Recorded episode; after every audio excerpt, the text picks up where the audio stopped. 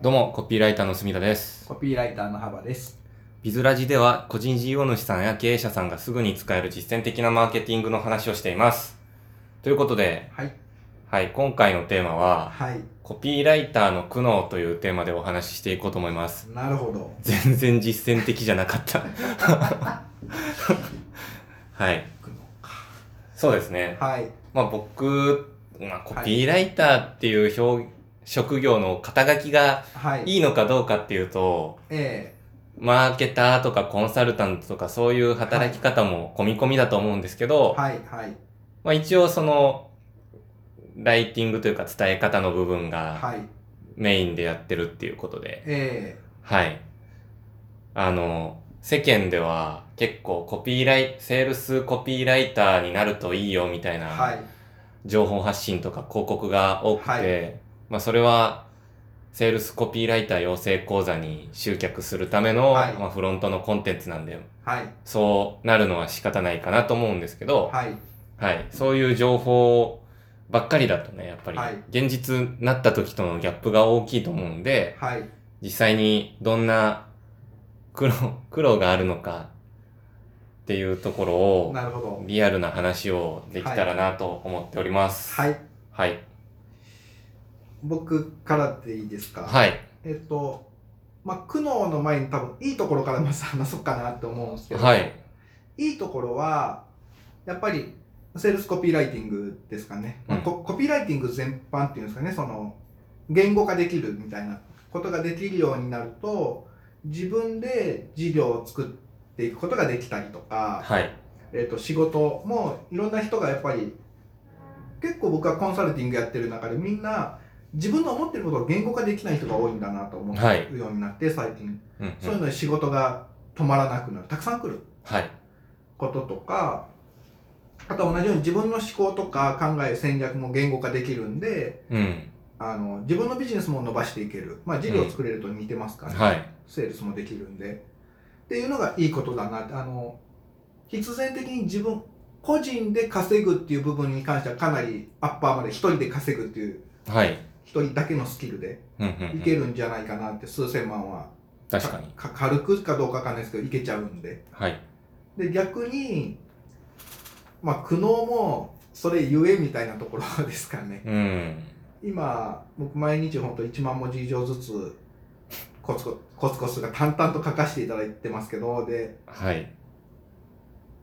なんか1万文字書くと2万文字分仕事が追加されるみたいな終わりのない、はい。はい。ね旅みたいになってますけどあの当然仕事がたくさん来るようになるとミーティングっていうか打ち合わせとか、うんクライアントの数も増えるのであの忙しいですね疲れます 苦悩です確かに、それは忙しいですね。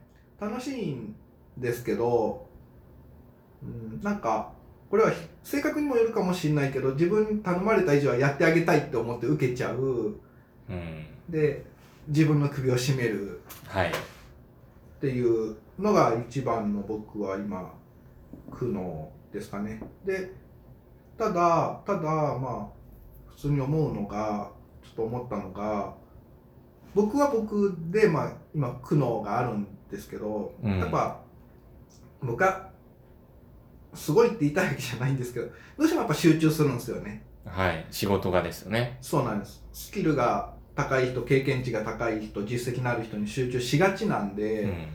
これからコピーライターになりたいよみたいなうん。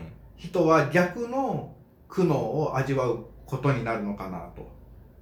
間違いないですね。はい。はいあのまあ、わかんないですけど、認定コピーライターになっても仕事が来ないとかね。はいはいはい。あの、 まあ僕も、ね、お願いすることもありますけど、やっぱり、信用できる人にしか出せないんですよ。うん。はい。っていうところで、じゃあ、一番最初コピーライターの苦悩は仕事が取れないことじゃないかなって思います。そうなんですよね。そこの壁を越えていくのもなかなかはい。難しいですし、うんなんか、なんて言うんだろう。ぼちぼち、こう、楽になっていくっていうんですかね。はい。そのステップアップしようと思うと、はい求められる知識とか、はいもう限りなく領域が広がっていくじゃないですか。はいそのセールスライティングだけじゃなくて、はいもう事業を作るということはい全般に関してはい求められるじゃないですか。はいっていうところとかも、やっぱ、キリはないですよね。ないどこまで行でっすてもよね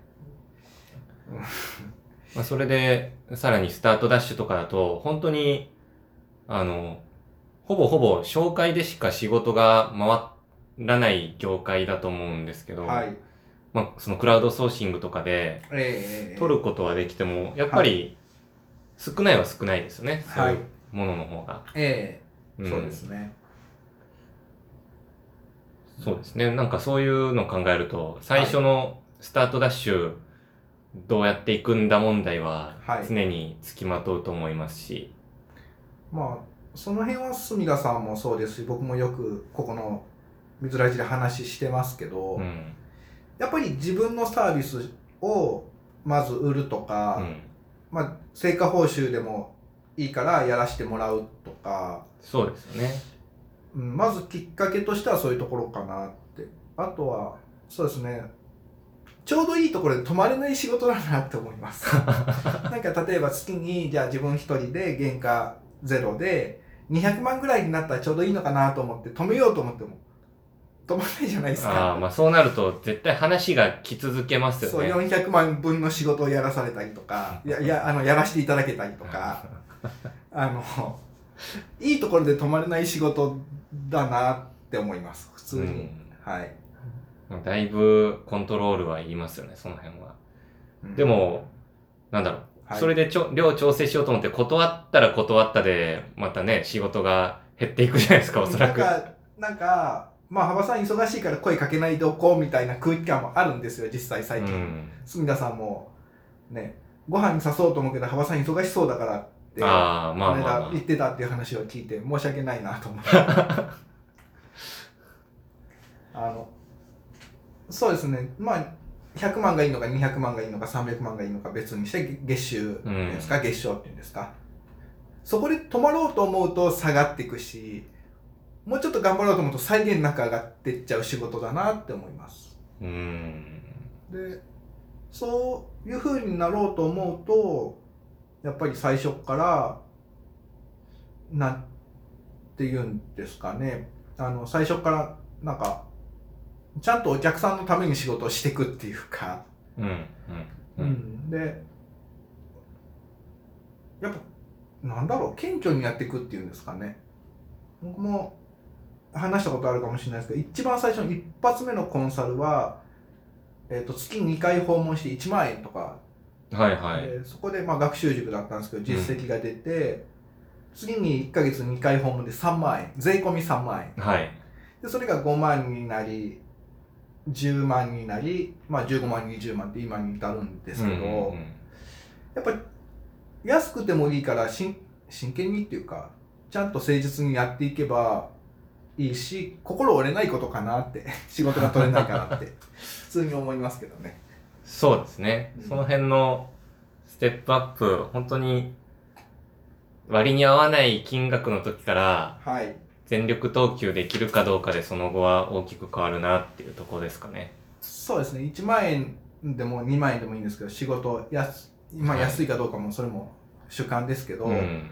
安い仕事でも1万円の仕事でも10万円100万円分の仕事をするうんうんうん。これを繰り返していけばまあスキルに釣り合ってくるかなって単価はそうですよね。僕も本当最初やり始めた時、はいブログの代筆とかやってましたけど、はいただで5つぐらいブログ書いてました。 1日ですかはい。副業で。副業ではい。寝れましたいやいやいや、まあ、ね、寝てはいたんですけど、でもやっぱり、その、定時に帰っても、はい休む時間とかは一切なかったですね。ああっていうようなはいところからのスタートでした。やっぱ、実績ないところからのスタート。そうそうですよねでも、はい。それが答えなのかなうん、でもやっぱり、ね、やったらやっただけいろいろうんその、ノウハウとかも自分の中で溜まってくし、はい。成功事例、失敗事例っていうのが出てくるんで、はい。まあ、そうやって一つ一つ経験積みながら、やっていくしかないのかなと思ってて。そうですね。まあ、安い案件でも、やれば、やってちゃんと実績を出してあげる、出せれば、紹介にもつながりますし、で、だんだん単価を上げても、納得してもらえる実績もついてきますし、そうですね。最近僕も、もう月に20万とかを、クライアントから予算取ってあるんで、みたいなうん。紹介、あの、税理士さんとかあ来るんですけど、あ。はい。そのもうお金じゃなくて受けれませんって言うしかなくなってきてますからあのやってあげたいのは山々なんですけどねそうそういうことを考えると行く時は行くん行くんじゃないかなって思いますけどねこの確かに。仕事ははいうん。そうですね。なんか、はいまあ、そんな、そんな感じですかね。コピーライターのは苦いの、い、いことばっかじゃないというか、別に、楽だとは全然思わないですよね。楽とは思わないですあのまあ何が一番僕がいいことだと思うかというとその仕事が止まらないとかっていうねお金とか仕事の分量のことより常にスキルアップしてる実感があるみたいなところですかねうんああ、そうですね。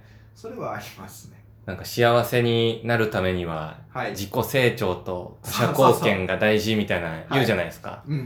まあ、そういう意味では、二つの要素を兼ね備え兼ね備えてまてるす。すぐ数字が見えますし。うん、はい確かに確かに。まあ、そこはすごいいいとこかもしれないですね。はい。